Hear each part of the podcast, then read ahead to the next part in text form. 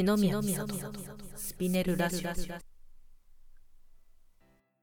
というわけで始まりました。篠宮美里のスピネル。改め篠宮美里のスピネルラジオのお時間です。この名前が変わった経緯についてまず簡単に説明しますと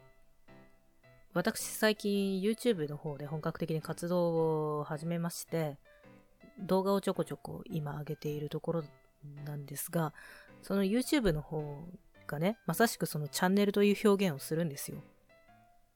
その動画を、その人が動画を上げていくその場所というか、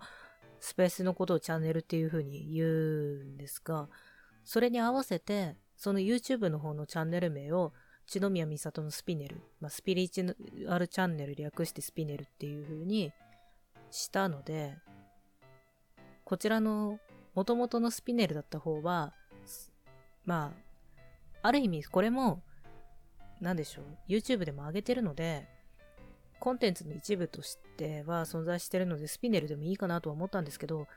まあ、ちょっとややこしいことになるなということで、紛らわしいか、紛らわしいことになるなということで、こちらの方はスピネルラジオという風に今後位置づけていけたらなという風に思っております。と言ってもね、その、スピネル、あの、YouTube の方のスピネルの方で、動画として、まあ私が直接顔出しで喋ってるんですけれども、その動画としてテーマにあげるものだったり、話すものだったりっていうのと、またこのラジオとして、スピネルラジオとして話すものの内容はまたちょっと違ってくると言いますか。まあ、このスピネルラジオはもともと本当に私が基本台本なしで、その時の思いつきって言っちゃあれですけど、その時、こう、思い浮かんだものをこう、つらつらと、一人で 基本的に一人で喋っていくという趣旨のもので、で、それをまあ、皆さんにもね、気軽に、なんかもう作業 BGM というかもうちょっと音がないから寂しいなっていう時の作業 BGM 的な感じで使ってもらって、で、その中でふとした瞬間にこう拾うものが、情報があって、で、何かしらの気づきのきっかけになればいいなという緩い意図で非常に緩いあの方針でやっているものなので、そういう意味でも名前の、まあ、若干分けるというか、スピネルの中のコンテンツとして扱うこともあるけれど、まあでも、いろいろとその方針が違うところもあるので、名前もちょっと変えてスピネルラジオという形にさせてもらおうということですね。まあ、そういういろいろがありまして、今回更新がちょっと遅れてしまい、1ヶ月ぐらいすっ飛ばし、1ヶ月 ?2 ヶ月すっ飛ばしてるかもしれないですね。1ヶ月ぐらいはすっ飛ばして、えー、現在10月29日、ハロウィン目前のこの日に収録しているという次第です。で、まあそうですね。その、スピリチュアルに関することも、を基本的に話してきたんですけど、まあ、同じようなことを YouTube の方でも最近やるようになってきたので、そっちとはまたやっぱりちょっと違うテーマを取り上げていきたい。さっきも言った通りなんですけど、やっぱそこはちょっと方針がもともと違う形で作り上げてきたものなので、やっぱそれはちょっと、なんというか、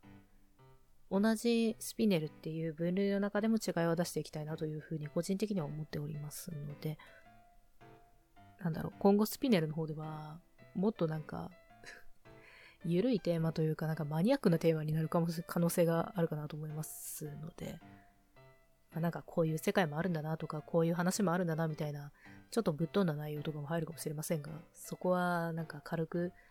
というかもう気軽に聞いていただければ嬉しい限りですね。と、まあそんなところで、これだけ冒頭で念を押したので 今回から早速ちょっと、まあ、ね、話題を、こう、新たにっていうか、なんかこう、ゆるいようなマニアックなような話題をしていければと思うんですけど、今回のテーマ、オタクとスピリチュアル。オタクとスピリチュアルというか、まあ、オタク、いわゆるオタクと呼ばれる趣味だったりっていうのと、まあ、スピリチュアルって意外と結びつけられるよっていう話で、オタクの人は結構スピリチュアルのことをこう理解したりとか、スピリチュアルを実践するにあたる才能があるんじゃないかと私は思ってるんですけど。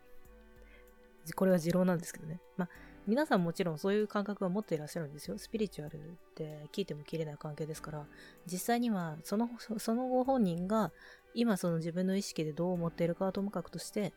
一応皆さんちゃんとつながりはあって、で、それを活かしていける。実践として活かしていけたり、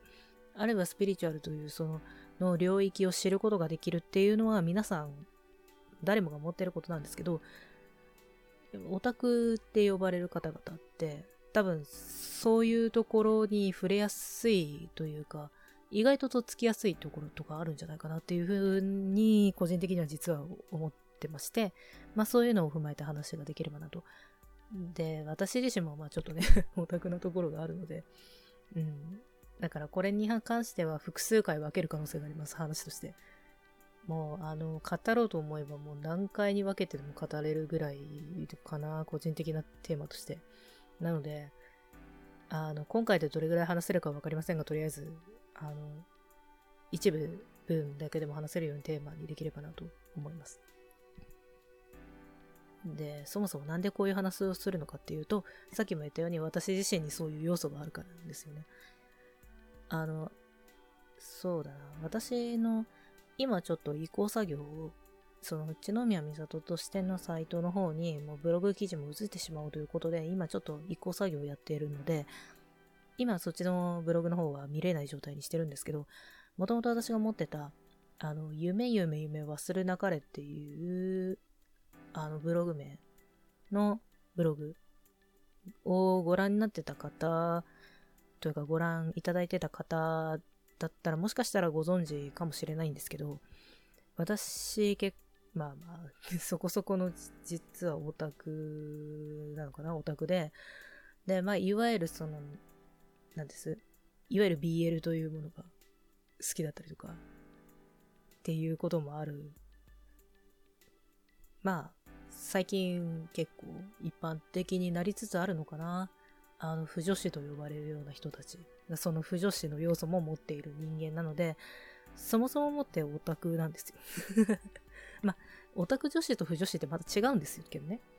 うん。あの、分類的には違うんですが、まあ、そういう要素をとりあえず私は持っているということで、認識していただけるとありがたいんですが。なので、まあ、結構、その、いわゆるスピリチュアルで言われてる存在、だ天使だったりとか、まあ、あとは幻獣ですね。ユニコーンとか、まあ、妖精とかそういう類の目に見えない存在の者たちっていうのは、私は割とそういう、なんだろう、アニメとか漫画とかゲームとかで知ったっていうのがすごく大きくてですね。で、そこから入ったからこそ今割となんか、なんだろう、知識をこう蓄えていくというか、なんか新たに知っていくにあたっても、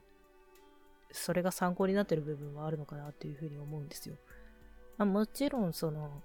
実態と違う部分、あえてこう、そのエンターテインメントとしてあえて変えてる部分とかいうのもあったりするんですけど、ただ本質はやっぱり捉えてる作品というかまあ、そうですね。そういう作品も結構多いので、割と参考になるっていうこと結構あるんです。